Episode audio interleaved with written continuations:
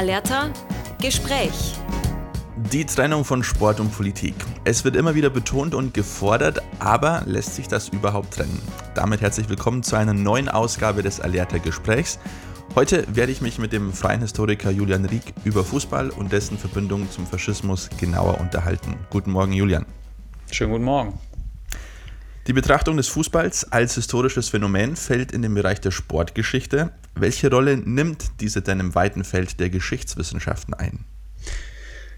Also wenn wir davon ausgehen, dass wir als Geschichtswissenschaften ja so die universitäre Geschichtswissenschaft äh, nehmen, also den akademischen Bereich, dann relativ kleine, äh, auch würde ich auch aus meiner eigenen Erfahrung sagen, dass das immer noch so ein bisschen mit Naserümpfen dann ähm, betrachtet wird, das Thema. Kommt auch ein bisschen darauf an, wer es ist, aber ähm, man muss sich immer noch rechtfertigen, warum man jetzt äh, was zum Thema Sport macht und was das eigentlich mit einer ernsthaften Geschichtsschreibung zu tun hätte.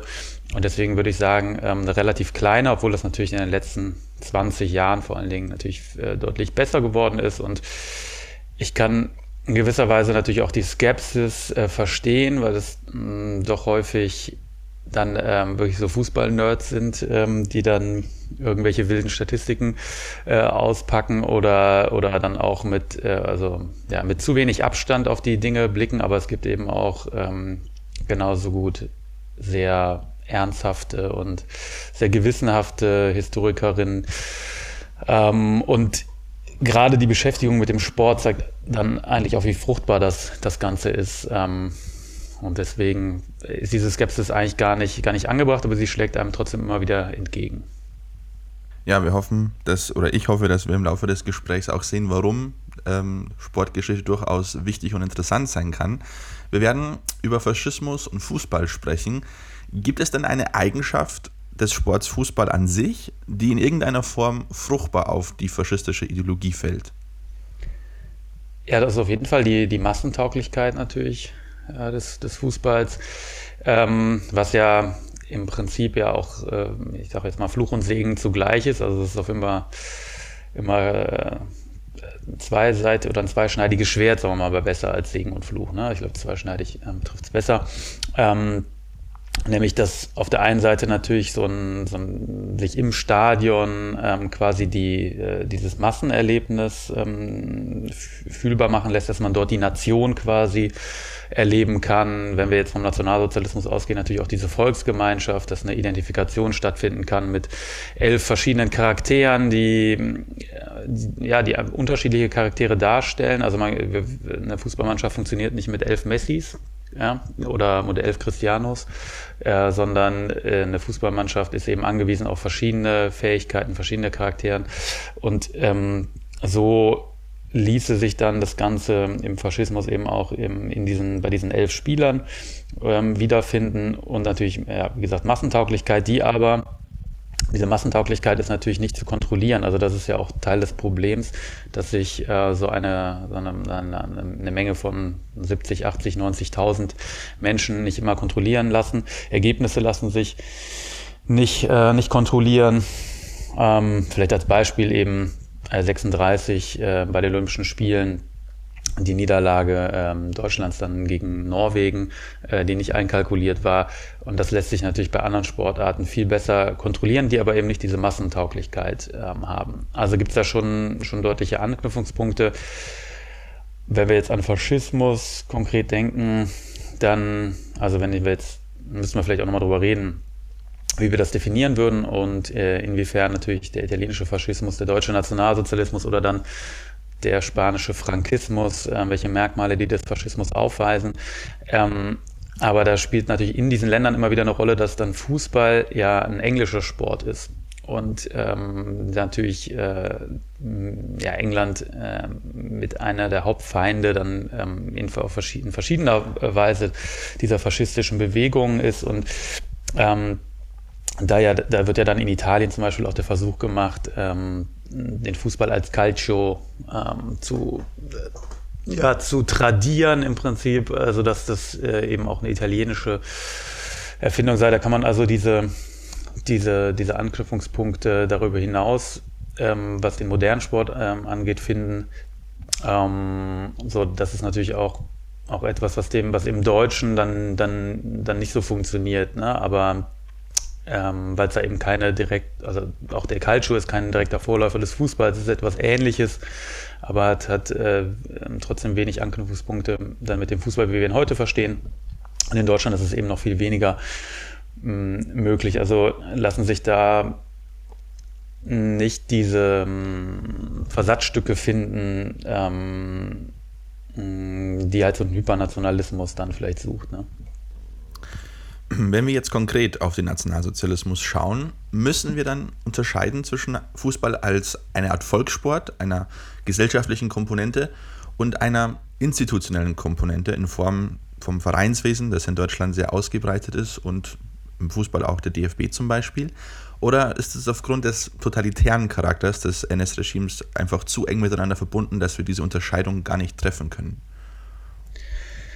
Ja, ich glaube, wichtig dabei ist, ähm, zu betonen, dass ja der Fußball vor 1933 viel diverser äh, war. Also es ist, äh, der DFB ist ja nur ein, ein Fußballverband, ähm, der aber nicht äh, das gesamte Fußballgeschehen äh, der Zeit widerspiegelt, sondern äh, wir haben Arbeitersport, wir haben konfessionellen äh, Sport ähm, und der DFB, dadurch, dass er sich relativ schnell selbst gleichschaltet, ist der einzige Fußballverband, der dann eben auch die Zeit des Nationalsozialismus ähm, überlebt. Also wir müssen uns auch vorstellen, dass zum Arbeitersport in den 20er Jahren, äh, auch Anfang der 30er noch, ähm, teilweise Zehntausende von Zuschauenden ähm, kommen. Also das ist kein, das ist kein, kein Randphänomen. Ähm, und dadurch wird aber die, durch, durch ähm, ja, diese Selbstgleichschaltung ähm, und der Verbot der anderen, ähm, der anderen ähm, Sportföderationen ähm, wird ja diese Diversität eben zerstört, die dann nach 1945 auch nie wieder ähm, so wiederkehrt. Also organisiert Fußball spielen geht dann eben nur im Rahmen ähm, des ja, DFB oder wie der dann Fach an Fußball ab einem bestimmten Zeitpunkt heißt. Äh, und was es ja eben auch noch gibt, ist der, der jüdische Sport.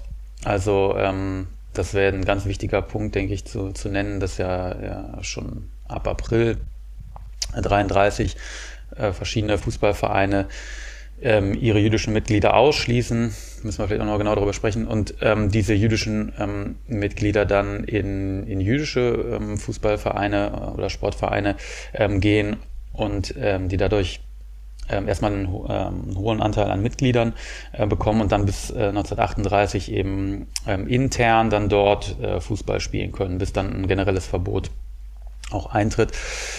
Aber eine interessante Frage, ähm, finde ich tatsächlich, die ich gar nicht beantworten kann, ähm, aber wie es dann eben mit dem nicht organisierten Fußball quasi aussah, ähm, inwiefern es das gegeben hat. Ähm, ich meine, man trifft sich natürlich auch so einfach mal auf einer, auf einer Wiese, um zu kicken, das machen wir ja heute auch, kann ich mir vorstellen, dass es damals dann auch der, der Fall war. Ähm, und die Frage, ob, das, ob es dann einen Versuch gab, das ähm, auch zu kontrollieren, aber ich denke, hm, das ist ja noch ein bisschen uninteressant, weil es eben hm, nicht in Stadien stattgefunden hat oder sowas. Mhm. Inwiefern ist denn diese nationalsozialistische Vergangenheit des DFB und der Fußballvereine erforscht und aufgearbeitet in Deutschland?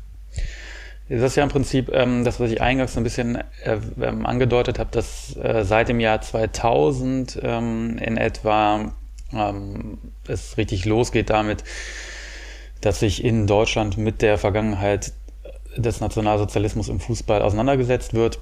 Ähm, da ist der Auslöser die, die WM 2006, die ja im Jahr 2000 ähm, an Deutschland geht und gleichzeitig eben das 100. 100. Jubiläum äh, des DFB und die dazu erschienene Chronik, in der äh, dieses Kapitel Nationalsozialismus eben sehr äh, oberflächlich oder, oder schon fast ähm, verklärend äh, beschrieben worden ist und dann eben die Aufforderung zu sagen, jetzt ihr, ihr müsst euch mal also der DFB muss sich mit, der, mit seiner Vergangenheit auseinandersetzen und dann gab es eben die Auftragsarbeit äh, durch Nils Havemann, Fußball unterm Hakenkreuz, dann, ähm, ich glaube 2005, also noch vor der WM, dann auch erschienen ist. Und das ist so, dass äh, die erste, ähm, die erste professionelle Herangehensweise dafür ist ja dann auch das Archiv zum Beispiel geöffnet worden. Die anderen ähm, Bücher, die dazu erschienen sind, die hatten, also da gibt's dann auch äh, zwei, drei, die dann ähm, einfach nicht mit den Archivalien des DFB arbeiten konnten. dementsprechend gar nicht diesen Tiefgang ähm, haben konnten. Aber da hat sich dann eine sehr interessante Debatte entwickelt und das hat auch dazu geführt, dass natürlich Fußballvereine immer mehr ähm, äh, sich mit ihrer Vergangenheit beschäftigen müssen. Äh, häufig auch unter dem Druck von, von Fans, von Zuschauern, von Ultragruppen, ähm, die dann eben auch in so Lokalprojekten dann ähm, die Biografien äh, von zum Beispiel verfolgten Fußballern äh, recherchieren und jetzt mittlerweile äh, rücken auch immer mehr die Täter äh, der Vereine ähm, in, den, in den Mittelpunkt. Also der FC Bayern hat ja Nachdem, nach, also der FC Bayern hat ja, ist ja so ein spezieller Fall, ähm, wo man so ein bisschen versucht hat, mit diesem Image des Judenclubs ähm, sich äh, quasi zum Opfer zu stilisieren. Ne? Ähm, also Landauer, der jüdische Präsident, der dann ähm, durch den eigenen Verein abgesetzt wurde. Ähm, und da hat man dann in der, in der Ausstellung ähm, ich habe die selber leider nie gesehen, aber das, was ich so gehört und gelesen habe, ähm, sich dann so versucht als Opfer darzustellen. Ähm, und das ist dann eben nicht so zu halten, ähm, dass ein Verein alleine Opfer oder irgendwie sowas wäre. Werden wir bestimmt auch nochmal drüber sprechen. Und hat dann eine Auftragsarbeit, ähm, also an ähm, das Institut für Zeitgeschichte in München ähm, äh, gegeben und diese Studie dürfte jetzt zum Beispiel ähm, im Herbst erscheinen dass es eben professionell und unabhängig aufgearbeitet wird. Ne? Weil man hat ja sonst dieses Problem, häufig, dass dann Fans oder so das machen, ähm, will ich niemandem zu nahe treten, aber da ist dann doch ähm, dann vielleicht manchmal nicht diese Unabhängigkeit da, die es geben sollte. Ne? Also das ist ja auch, glaube ich, so ein bisschen das, das Thema, dass äh, viele auch emotional da sehr, sehr tief drinstecken und das dann ähm, zu trennen ähm, dann manchmal nicht ganz so einfach ist. Das erlebe ich zum Beispiel in Spanien ja immer, immer gerne. Da gibt es dann nur Barca oder Madrid ähm, und dazwischen eine objektivere Position zu finden, ähm, ist sehr schwer möglich. Du hast ja vorher auch die äh, jüdischen Vereine ein bisschen angesprochen. Wie müssen wir die da in Verbindung setzen? Was ist da genau passiert während des Nationalsozialismus?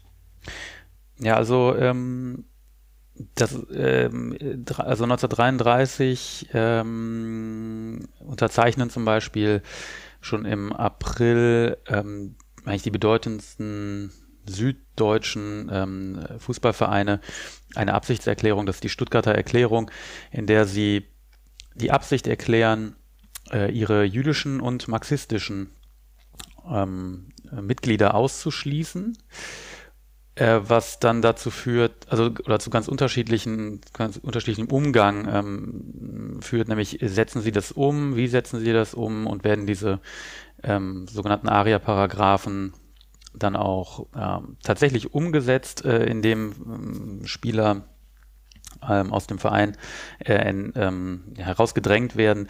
Ähm, da gibt es das Beispiel von, von Julius Hirsch, ähm, einem von zwei jüdischen deutschen Nationalspielern, der das in der Zeitung liest, dass sein, dass sein Fußballverein äh, die Absicht erklärt, alle jüdischen Mitglieder auszuschließen und er dann selber seinen, Aus, äh, aus, ähm, ähm, seinen Ausstieg erklärt.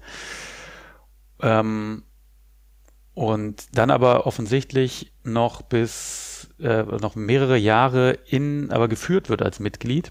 Also da muss man sich wirklich dann immer jeden Verein angucken, wie die damit umgegangen sind. Ähm, weil er war natürlich ein sehr bedeutender ähm, äh, Fußballer. Ähm, das ist ja dann auch häufig, glaube ich, das, äh, das Thema. Ähm, dass man natürlich solche Ikonen, ähm, das auf sportlicher Ebene, ja, wie geht man mit denen, mit denen dann tatsächlich um? Ähm, wie ist es in so einem, in, in, in, in, so einem Verein, wo sich ja alle, alle kennen? Also es, ähm, es gibt da ein sehr beeindruckendes, äh, so ein Tagebucheintrag von einer von einer Sportlerin aus Breslau, die eben beschreibt, wie sie ähm, zu ihrem Sportverein geht und ihren Austritt selber erklären muss im Prinzip. Sie geht dann zum Kassenwart und sagt, ja, ich muss meinen Austritt erklären und der Kassenwart sagt dann, ähm, ach du auch? Ach, da hat man jahrelang mit solchen Leuten zusammengearbeitet. Ja, aber es muss halt sein, sagt er so. Ne? Also ich glaube, das beschreibt äh, ganz gut äh, die, die, die Atmosphäre da, also ähm, äh, dass auf der einen Seite natürlich persönliche Beziehungen bestehen, dass man die Leute kennt und schätzt und gleichzeitig dann aber ähm, durch, diesen, durch diesen Antisemitismus, der ja in der Gesellschaft da ist, der ja nicht durch den Nationalsozialismus da irgendwie eingepflanzt wird oder so, sondern aber dass da eben der Unterschied gemacht wird.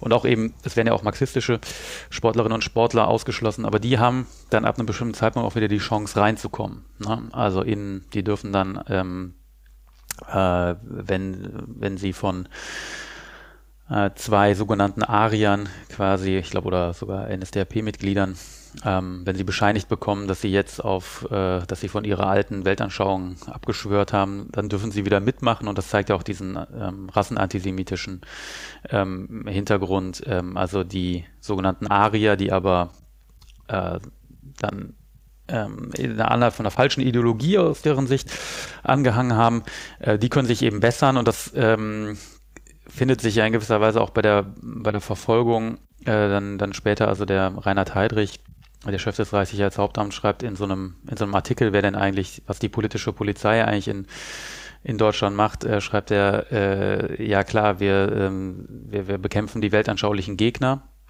ja, Marxisten, ähm, aber wir müssen auch verstehen, dass äh, das nur die, die Hülle des Ganzen ist und dass die, die für diese, die dafür verantwortlich sind, das seien die Juden. Ne? Das, das schreibt Heidrich. Also die stecken hinter, hinter Kapitalismus und Kommunismus gleichzeitig. Deswegen ähm, gibt es da die Möglichkeit, für die weltanschaulichen Gegner wieder zurückzukehren und für ähm, jüdische Mitglieder eben nicht. Und die ähm, treten dann, diese jüdischen, ehemaligen jüdischen Mitglieder der bürgerlichen Vereine, die, äh, die können dann in jüdischen Sportvereinen weiter, weiter Sport treiben. Die spielen auch ähm, im Fußball zum Beispiel verschiedene Ligen aus, äh, was aber nur untereinander funktioniert oder, oder nur ähm, akzeptiert wird. Es gibt dann das Beispiel von, ich glaube, es ist eine Handballmannschaft von einem Polizeisportverein in Berlin, eine ähm, Frau, Frauenmannschaft, ähm, die ähm, gegen eine jüdische ähm, ein jüdisches Team antritt und dann ähm, einen Skandal heraufbeschwört dadurch und dann wird auch diese Abteilung aufgelöst. Also das ist so eins der wenigen Beispiele, die bekannt sind, ja, wo das dann, wo das dann, ähm, mm, wo man dann sieht, okay, was teilweise, ja, also natürlich müssen die Verbände das irgendwie kontrollieren, was diese vielen, vielen Teams da eigentlich machen. Ähm, aber ich glaube, es zeigt auch den Grad dieser Anpassung einfach, dass es dann wahrscheinlich für viele auch einfach gar keine, gar keine Frage war, dass sie das nicht tun. Wir haben gerade über Vereine gesprochen, aber gibt es auch Beispiele von Vereinen, die sich jetzt oppositionell verhalten haben? Ähm, jetzt nicht nur in Deutschland, sondern wenn man es jetzt ähm, vielleicht auf Europa ausweitet, es gab ja auch andere Faschismen, Italien beispielsweise und später auch Spanien. Gab es da prominente Beispiele von Vereinen, die sich da ein bisschen losgelöst haben? Ja, ähm, Oppositionsvereine hat man ja oder hätte man ja immer gerne. Ich muss sagen, dass ich mich in Italien dann nicht so nicht so auskenne. Ähm, ähm, aber in Spanien ist natürlich dieses, dieser große Dualismus im Prinzip äh, oder das Gegenüberstellen von, von Barca als dem ähm, angeblichen Oppositionsclub und dann Real Madrid, dem angeblichen Regimeclub. Das wird ja immer aufgemacht und dazu, das ist ja auch beim Fußball genau das, was die Leute äh, gerne sehen wollen, nämlich äh, dass meine Mannschaft gegen, also mein, meine gute Mannschaft gegen die andere böse quasi antritt, um das jetzt mal ein bisschen überspitzt zu sagen. Und das findet sich ja gerade bei diesem, bei dem Klassiko ähm, wieder. Und dazu muss man ähm, eben sagen, dass die äh, dass dann, dass im, im spanischen Fall äh, muss man einfach den historischen Kontext erstmal sich vor Augen führen, dass anders als der, der Nationalsozialismus ähm, kommt der Faschismus in Spanien ja nicht über die ja, über, über die Ausnutzung des Rechtsstaates oder der, der, der demokratischen äh, Mechanismen ähm, an die Macht. Ne? Also die NSDAP wird gewählt, Hitler wird zum Reichskanzler ernannt ähm, und dann wird das System äh, auch schon vor, vor 33 ähm, wird ja in die Richtung eines autoritäreren Staates gelenkt und in Spanien ähm, gibt es eben Putsch und da, dadurch auslösend ähm, einen Bürgerkrieg ähm, und äh, das führt eben dazu, dass die Strukturen neu geschaffen werden. Ja, das heißt nicht, dass da auf einmal komplett neue Leute sitzen, sondern es gibt auch Kontinuitäten natürlich, was die Funktionäre anbelangt.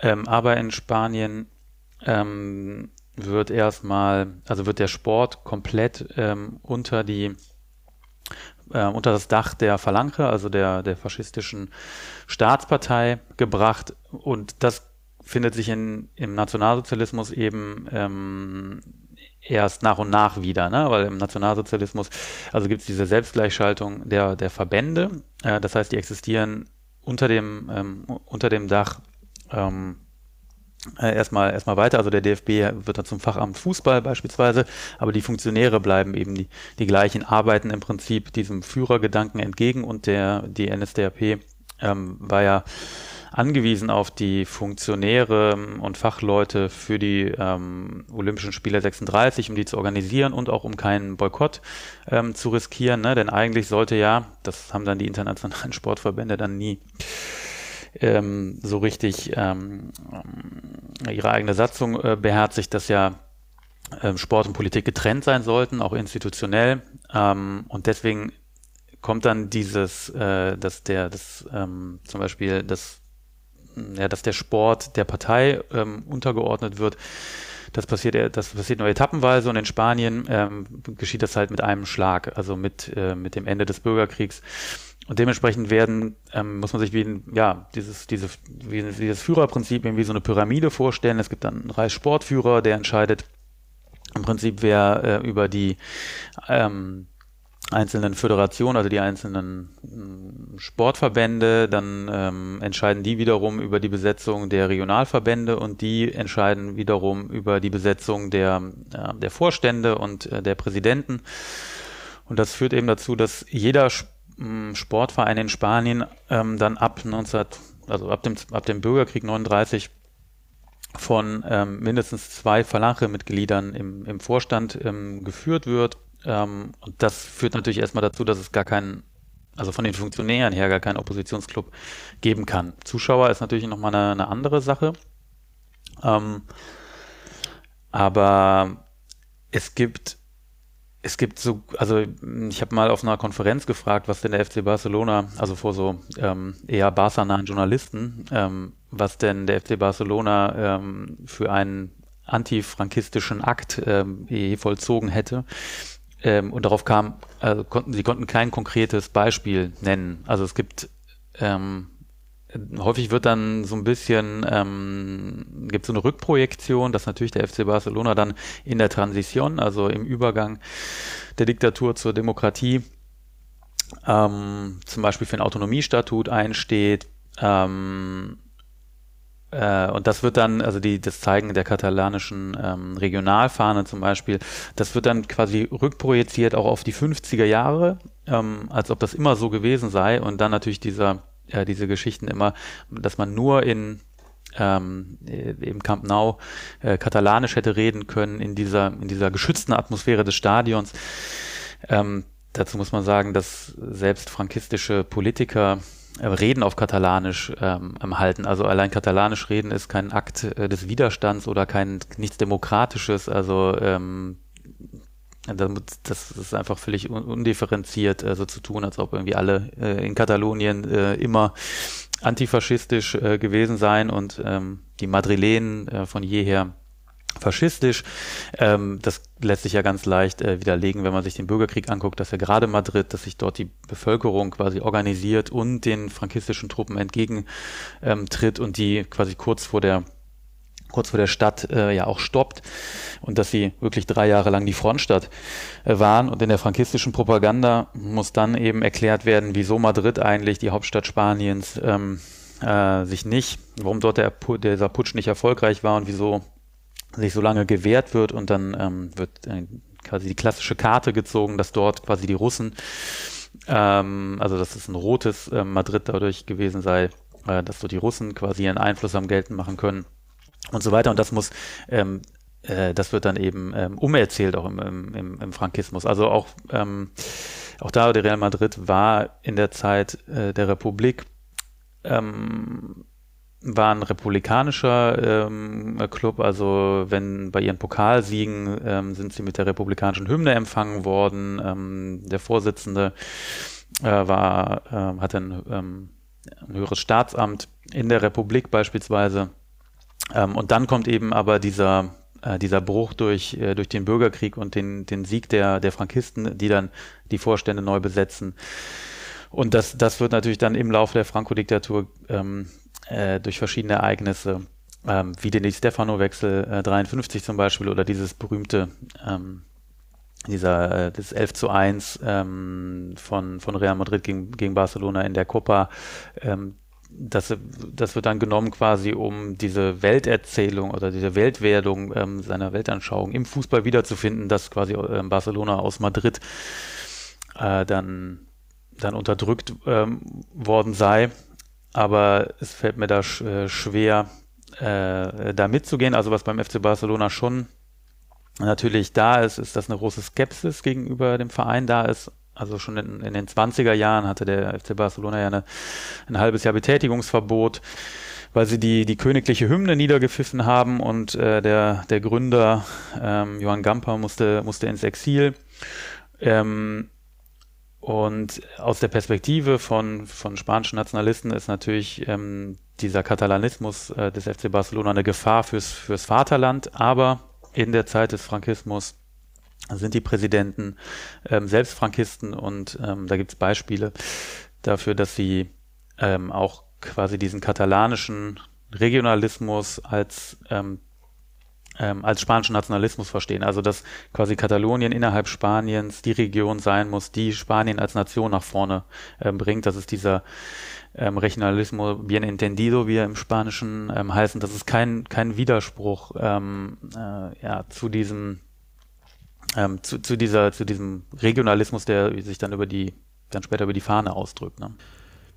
Ja, bleiben wir bei Spanien. Ähm, du hast dich in einem Essay mit einem, wie ich finde, sehr spannenden Thema beschäftigt, nämlich, ähm, dass man Fußball als alternative Form der Diplomatie auch verstehen kann. Während des Spanischen Bürgerkriegs kam es zum Beispiel dazu. Was bedeutet das genau, alternative Form der Diplomatie und war die Taktik auch erfolgreich? Ja, das ähm, bedeutet im Prinzip, dass über den, über Sport, ähm, das im Prinzip außersportlich, also man müsste natürlich erstmal klären, was, was verstehen wir unter Sport, deswegen ist es mal so ein bisschen, ich versuche immer zu vermeiden, ähm, irgendwie von Instrumentalisierung zu sprechen. Weil das ist ja genau der Punkt, ähm, dass, äh, wenn wir jetzt sagen, Sport ist nur, nur Selbstzweck, also den man nur für sich macht, dann ist quasi schon, schon, wenn Leute einem dabei zuschauen, ist es schon nicht mehr der Selbstzweck an sich, sondern es kommen andere Leute, es zahlen Menschen Eintritt. Wenn, keine Ahnung, bei der Bezirksliga oder, oder, oder Kreisliga A, ja, da werden schon Gelder genommen. Und ähm, Sport als alternative Außenpolitik, ähm, das können wir zum Beispiel ja bei den Olympischen Spielen 36 ähm, sehen, das ist wahrscheinlich das bekannteste Beispiel. In Spanien ähm, habe ich das untersucht eben anhand, äh, ja, während des Bürgerkriegs, anhand der, der, äh, des spanischen Fußballverbandes. Also es gibt eben einen Putsch gegen die ähm, demokratisch legitimierte Re ähm, Regierung. Und äh, es werden dann auch relativ schnell wieder Fußballspiele aufgenommen. Und der spanische Fußballverband existiert weiter, nur nicht mehr in, in Madrid, sondern ähm, zieht nach Barcelona. Und ähm, dann kommt irgendwann bei der FIFA ein Schreiben ähm, aus dem frankistischen Teil, ähm, also der schon unter die, die Kontrolle der Putschisten gebracht wurde, dass sie sich nun als legitimer äh, Fußballverband bei der FIFA melden, weil sie über die, die Mehrheit ähm, der der Verbände, ähm, der Regionalverbände verfügen würden und der Clubs und dass sie jetzt die Repräsentanten seien. Und die FIFA steht jetzt eben vor dem Problem in ihrer der, der erste Punkt äh, ihrer Satzung ist eben, dass pro Land nur ein, äh, ein Fußballverband von der FIFA akzeptiert wird. Und jetzt eben finden wir auf einmal einen Bürgerkrieg vor, in dem es offensichtlich zwei Spanien gibt. Ja. Und ähm, die FIFA entscheidet dann im Endeffekt, äh, da, äh, beide Verbände anzuerkennen, was eben ein, mh, mm, also in Großbritannien, da, dort sind ja das hat aber einen anderen historischen Hintergrund, sind ja vier Verbände als Nationalverbände anerkannt, also England, Wales, Schottland, Nordirland. Ähm, aber in Spanien äh, hat das natürlich einen ganz anderen Hintergrund, nämlich dadurch, dass es einen Putsch gegeben hat ähm, und dass dort quasi darüber, dass die FIFA eben den frankistischen Verband auch anerkennt, das ist eben eine enorme Aufwertung. Ähm, das ist eigentlich mh, die erste internationale Organisation, zumindest soweit ich weiß, die das frankistische Spanien ähm, anerkennt. Das ist im November 1937. Ja, also das ist ähm, ein gutes Jahr nach dem Putsch. Ähm, da hat Italien und Deutschland ähm, haben das frankistische Spanien anerkannt, ähm, aber sonst ähm, kaum jemand. Und allein über Sport quasi präsent zu sein, ähm, ist, ist dann ähm, ganz wichtig. Das kennen wir, glaube ich, auch, dass wir viele Städte oder Länder quasi darüber oder ihre, ihre nationalen Symbole ähm, kennenlernen, indem sie im Sport präsent sind. Das ist ja auch immer wieder ein, ein, Versuch, auch in der, in der Gegenwart. Ich meine, Katar ist jetzt das aktuelle Beispiel eben. Wer, also wer wüsste, wo Katar liegen würde, würde dort nicht eine WM stattfinden. Ähm, wir wüssten also häufig nichts über diese, diese Region.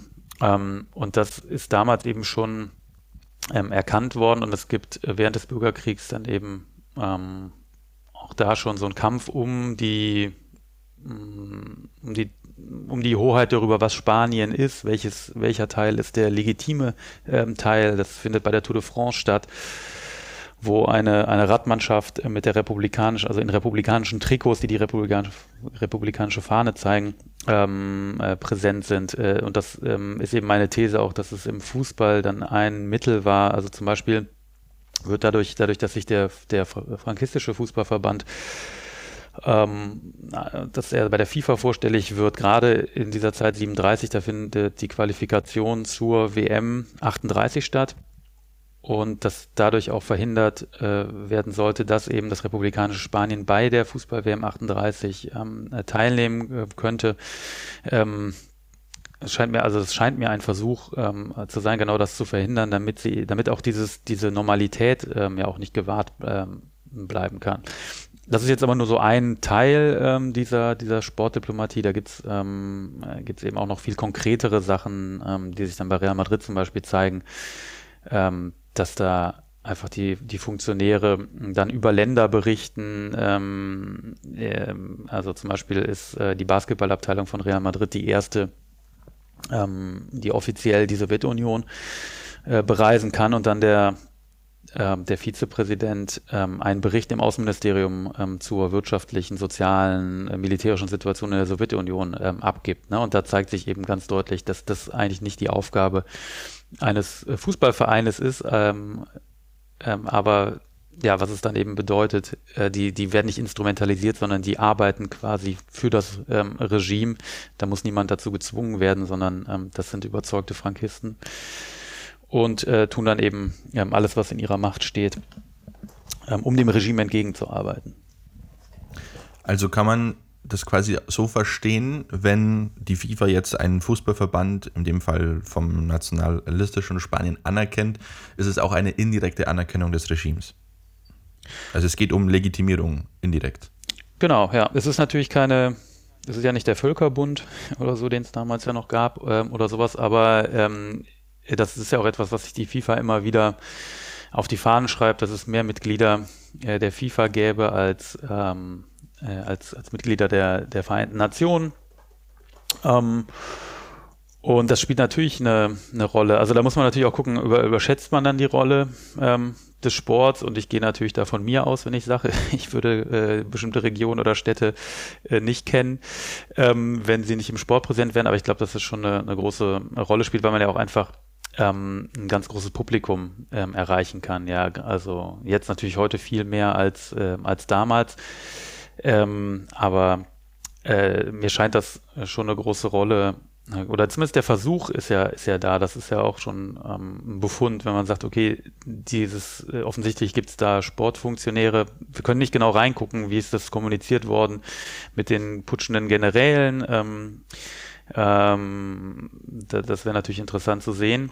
Aber es gibt den Versuch eben ähm, dieser, dieser Anerkennung. Also warum während des Bürgerkriegs da äh, sollte, gibt es einen Versuch in die FIFA aufgenommen ähm, zu werden. Ähm, da gibt es, glaube ich, kaum, kaum einen anderen Grund, der sich finden lassen würde. Wir haben auch schon im Laufe des Gesprächs oft ähm, über die Olympiade irgendwie gesprochen, so halbwegs abgeschnitten, Olympiade 1936 in Berlin. Ähm, bekanntestes Beispiel der Olympiade, das ja immer noch zu sehen ist, ist das Olympiastadion in Berlin. Ähm, welche Bedeutung haben denn diese großen Sportstätten oder Sportstätten generell für faschistische Regime?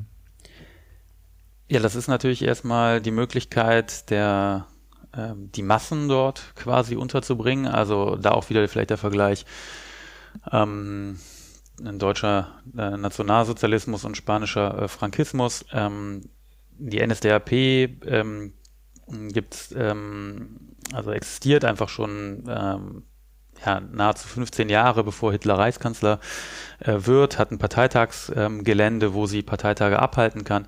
Die Falange in Spanien äh, gewinnt ja bei den Wahlen im Februar 36 0,7 Prozent. Ist also, also die faschistische Partei ist eigentlich eine völlig ähm, unbedeutende Partei. Es heißt nicht, dass es nicht andere rechtsgerichtete Parteien gäbe, wie die SEDA, die ja häufig als protofaschistisch äh, dargestellt wird. Aber als dann der Putsch, ähm, also ähm, ja, durch die Generäle durchgeführt wird und der Bürgerkrieg gewonnen wird, steigt natürlich die Phalange ähm, in, enorm auf, ähm, weil sie eben teilweise bewaffnet ist, weil ähm, sie Mitglieder gewinnt. Und dann ist da tatsächlich die, ähm, äh, die Herausforderung quasi für, äh, für die Phalange, dass sie über keine ähm, Liegenschaften im Prinzip äh, wie im Nationalsozialismus verfügt, ne, wo, wo in Nürnberg quasi das Reichsparteitaggelände schon äh, entsteht.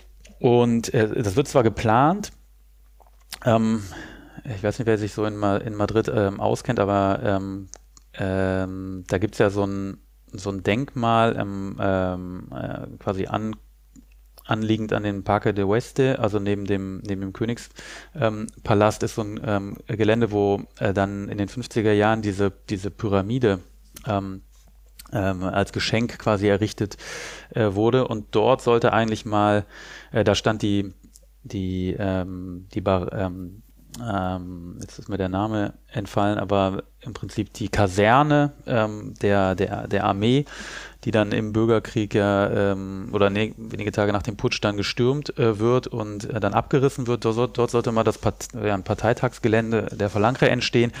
Ist dann nie umgesetzt worden aus verschiedenen Gründen. Und ähm, so fehlt ein, ein, ein, äh, ein großes Aufmarschgelände ähm, oder Stadion. Und der einzige Kongress der Phalange, der je stattgefunden hat, im Oktober 1953, findet eben im Estadio Bernabeu, damals noch ähm, äh, Estadio Chamartin, also das Stadion von Real Madrid, ähm, statt, ähm, weil dort eben 100.000 hm, Menschen Platz, Platz finden und es sonst eigentlich keinen Ort gäbe, auch diesen, diesen Massenaufmarsch ähm, äh, durchzuführen, wo sich dann eben die einzelnen äh, Teilnehmenden dann als, als, als Teil der Partei ähm, ähm, fühlen können und in dieser Masse untergehen können. Und beim Olympiastadion ist natürlich der Hintergrund erstmal äh, sind die Olympischen Spiele. Ähm, und es gibt natürlich trotzdem ähm, dahinter das Maifeld, äh, was ähm, dann genutzt werden sollte ähm, für Aufmärsche. Wir sehen in der, in der, in der Architektur des Stadions äh, viele Versatzstücke von faschistischen Gedankengut. Ähm, also einmal, dass es eben ein Erdstadion ist, was die Verbundenheit zum, zum, zu Blut und Boden ja im Prinzip darstellt, also zur, zum deutschen Boden. Ähm, das Stadion ähm, ist Stahl, ist aus, besteht aus Stahlbeton, ne? also die, die Tribünen müssen, das ist gar nicht anders zu lösen, ähm, eben haben diese Stahlbeton-Konstruktion, ähm, aber sie werden verkleidet von so Natursteinplatten, um quasi zu verschleiern, dass hier mit modernen hm, Methoden gearbeitet wurde, um halt so einen Bezug ähm, zur, zur vorindustriellen Zeit ähm, darzustellen. Äh, das findet sich die Symbolik in diesen verschiedenen Türmen, die außerhalb des Stadions stehen, was die angeblichen deutschen ähm, Stämme äh, oder oder oder ähm, ja, also da, da sieht man ja quasi, wie, wie, aus, wie eine Nation ähm, entsteht aus verschiedenen Regionen und so weiter. Also die sind darin ähm, symbolisiert. Ähm, also wir, wir, finden das auf äh, verschiedener Ebene, Architektur, dieses Massenerlebnis. Äh, ähm, natürlich, dass äh, über solche Stadien ja auch ähm, gezeigt wird, zu was die Nation im, imstande äh, sei äh, zu bauen ähm, und so weiter.